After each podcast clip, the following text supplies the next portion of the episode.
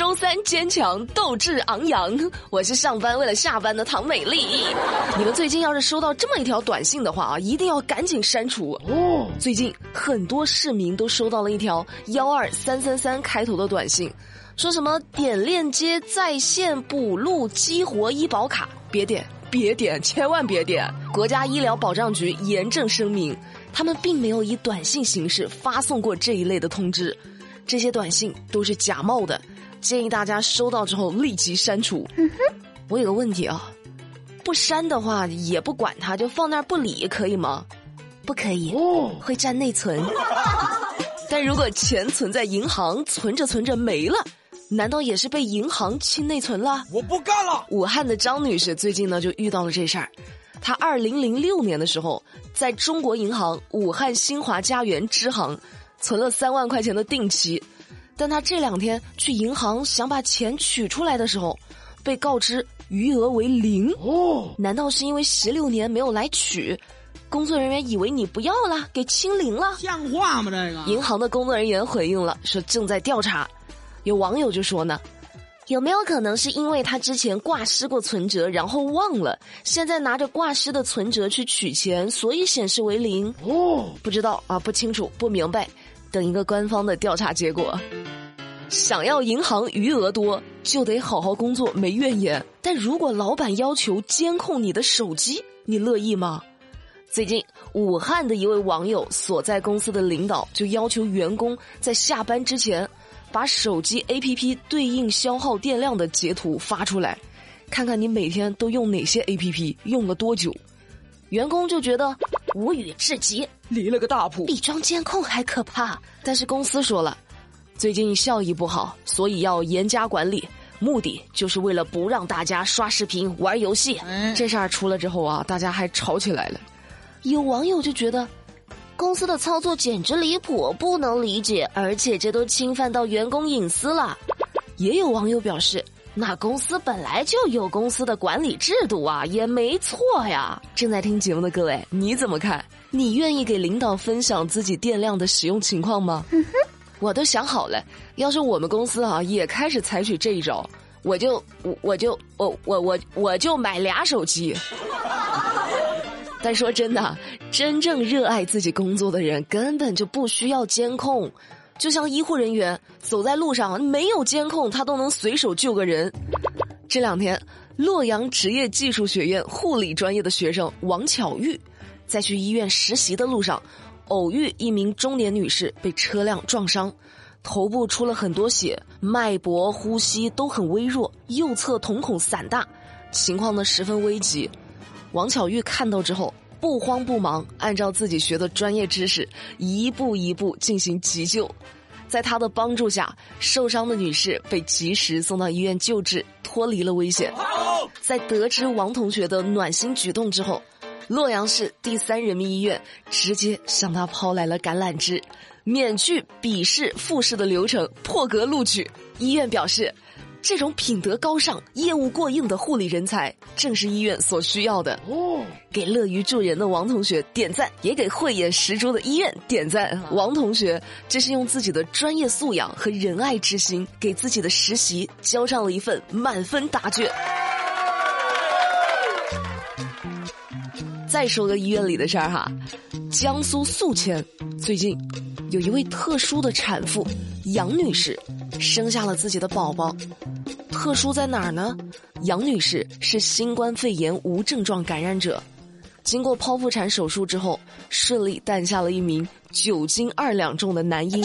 大家都很关心一个问题：孩子的核酸检测是阳性还是阴性呢？好消息，新生儿核酸检测是阴性。杨女士给孩子取名叫传承。希望他以后可以传承医护人员的抗疫精神。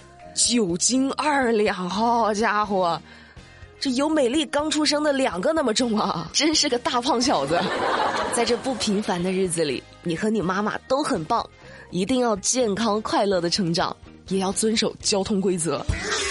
前两天哈，在云南玉溪，一个五岁的小女孩就乱跑横穿马路，和一辆正常行驶的摩托车相撞。小女孩倒地之后，很快又爬了起来，又继续跑向道路对面。还好双方都没什么大事儿。那么问题来了，这事儿算谁的责任呢？嗯，经过认定，小女孩是在没有监护人的带领下加速横过道路，是导致事故的直接原因，所以她的监护人全责，摩托车驾驶人无责。有网友就说呢，判的好啊，不能助长这种我还是个孩子我就有理的士气。这哪是相撞啊？这是他英勇出击，主动撞击人家摩托车呀！后悔不后悔啊？这事儿判女孩监护人全责，美丽觉得没毛病。那下面这个事儿，你们觉得该怎么判呢？租客在出租屋里不幸死亡，房东需要负责任吗？河南郑州二十五岁的赵某在出租屋里洗澡时，因为热水器漏电，不幸触电身亡。事故发生后，赵某家属把房东告上法庭，索赔一百多万。根据调查，赵某租的房子里热水器确实存在漏电的问题，房东对赵某的死亡负有责任。但是事发前几天，和赵某一起合租的租客明确的告诉过赵某，说热水器存在漏电的现象。赵某听完之后也表示不会去用它了，还把漏电的情况告诉了一起住的女朋友。然而几天后，却在再次使用时发生了意外。法院呢，则认为赵某作为成年人，在明知隐患存在的情况下，没有告诉房东进行维修，也没有自己进行维修，所以赵某也存在过错。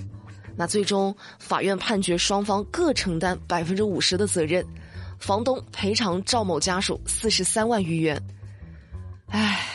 谁都不想看到这样的事情发生，鲜活的一条生命不是能用钱来衡量的。那美丽在这儿也给各位提个醒哈，装修的时候，不管你的房子是打算自己住还是出租，你哪怕别的东西，说沙发呀、床啊、衣柜啊，你买差一点的，但是在电器这一块儿，要选一些品牌过硬、质量好一点的，而且家用电器存在安全隐患的，必须定期排查。还有啊，各位，你们家里如果装的是电热水器，水热了之后一定要拔掉插头再使用，不要在通电的情况下洗澡，以免意外发生。再说个特别恐怖的事儿，如果你住的地方连续三年一到晚上就开始有那种荒山野鬼的恐怖声音出现，你崩溃吧？欢迎收听《走进科学之家长里短》，最近。广东广州，一位小伙子和邻居产生了一些纠纷。这小伙子越想越气，不行，我得报复对方。他就想了个啥招呢？每天定时定点的播放荒山野鬼的声音，这一坚持就是三年。但更气人的是啊，和他有矛盾的邻居耳朵不好，所以并没有因此受到影响，反而是其他的无辜居民受不了了，报警了。最终，法院向小伙子下发了行为禁止令，并劝说他和邻居达成和解。由于邻居听力太差，并未受到影响。你说气人吧？哎呀，莫生气，莫生气！为了小事发脾气，回头想想又何必？别人生气我不气，气出病来无人替。我若气死谁如意？何况伤神又费力。邻居亲朋不要比，儿孙琐事由他去。生气，不如打开手机微信，搜索公众号啊，API 七幺零，网购、打车、交话费、买电影票都能省钱。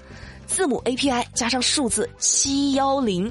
你关注这个微信公众号之后，网购之前把你想要的购物链接发给他，他就能给你找券儿，领券儿下单省得更多。打车点外卖的时候也是，从这个公众号里跳转小程序打车呀、点外卖呀都有优惠。微信公众号 API 七幺零，记得关注。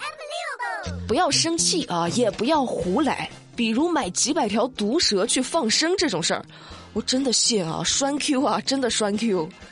最近，龙岗法院宣判了一起关于危害珍贵濒危野生动物的案件。咋回事儿呢？陈某他知道他一位师兄曾经吃过蛇，就建议他放生蛇来消除罪孽。然后陈某就联系了商贩张某，花了五万块钱。买了二百四十七条，包括眼镜王蛇在内的蛇类。哦，在陈某等人到达地点准备放生时，被尾随的护林员及时发现并且制止。好家伙，你这是放生呢，还是造孽呢？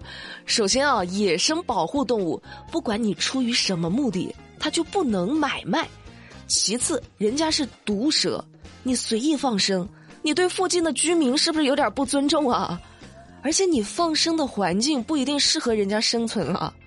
那最后，鉴于张某是初犯，而且到案后自愿如实的供述了自己的罪行，认罪认罚，也没有造成野生动物死亡，所以最终判处张某有期徒刑十个月，缓刑一年，并处罚金五千块。好家伙，人家护林员再晚一步，你这一放出去。不但没有洗清罪孽，你罪加一等啊！是时候表演真正的节目了。跟你们说个冷知识哈，微信是我们每天都在用的，朋友圈也是我们天天在看的。那你们知道朋友圈这个功能上线多久了吗？十年了。二零一二年四月十九号，微信朋友圈功能上线了，到今天刚好十年。所以你们还记得你的第一条朋友圈发了什么吗？我刚刚真的翻了一下，我的第一条朋友圈发的是哈哈哈哈哈，再坚持一年就解放了。二零一二年的时候，我刚好是上高二，唉，那谁能想到呢？十年前想逃离的校园，十年后的现在，变成了回不去的天堂。我已经告诉你们我第一条朋友圈发的啥了，今天的节目下方。你们能留言告诉我你们的第一条朋友圈内容吗？信不信我能通过这个来猜你们的年龄？你们今天的留言，我一会儿我一条一条回复，我来猜一下。或者你们晚上七点钟的时候，在某音上搜索马栏山广播站，来美丽的直播间。听说前两天红花直播跟你们聊出爱情了是吧？今天我也不能输啊，跟你们聊一聊感情。前两天啊，有个听众给我留言说，她有一些感情问题。嗯，她的一门手艺让她男朋友对她嫌弃的不得了。她男朋友家里是个开餐馆的，但是炒菜不好吃，眼瞅着店里的生意一天不如一天，都快干不下去了。但这位听众她手艺很好，就去男朋友的餐厅帮忙去了，愣是凭着她的好手艺，把她男朋友快要垮掉的餐厅又救了回来。他们交往三年之后。哇，当初那家小餐馆门店都扩了三倍，今年呢本来打算结婚了，但这位听众突然发现她男朋友有点不太对劲，怎么不对劲呢？节目时长有限啊，我们一会儿直播间仔细聊。反正我觉得他这个问题就比较严重，我还请来了我们的情感老司机马老师来我的直播间帮他解决。晚上七点哈，你们在某音上搜索马栏山广播站直播间，我们一块来聊聊天儿。那今天节目的最后，咱们一起来讨论个事儿哈。因为老师给学生洗衣服，网友吵起来了。哦，最近辽宁丹东敬业高中的一个班主任，把二十多名住校生的校服带回家清洗。他说住校生回家不方便，所以自己就把他们的校服带回家帮他们洗，希望他们能把精力都放在学习上，挺暖心的呀。那网友吵什么呢？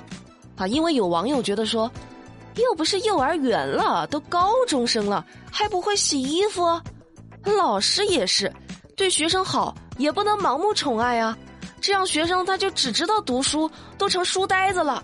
不管怎么说，这老师确实是好心，那你们觉得老师这么做合适吗？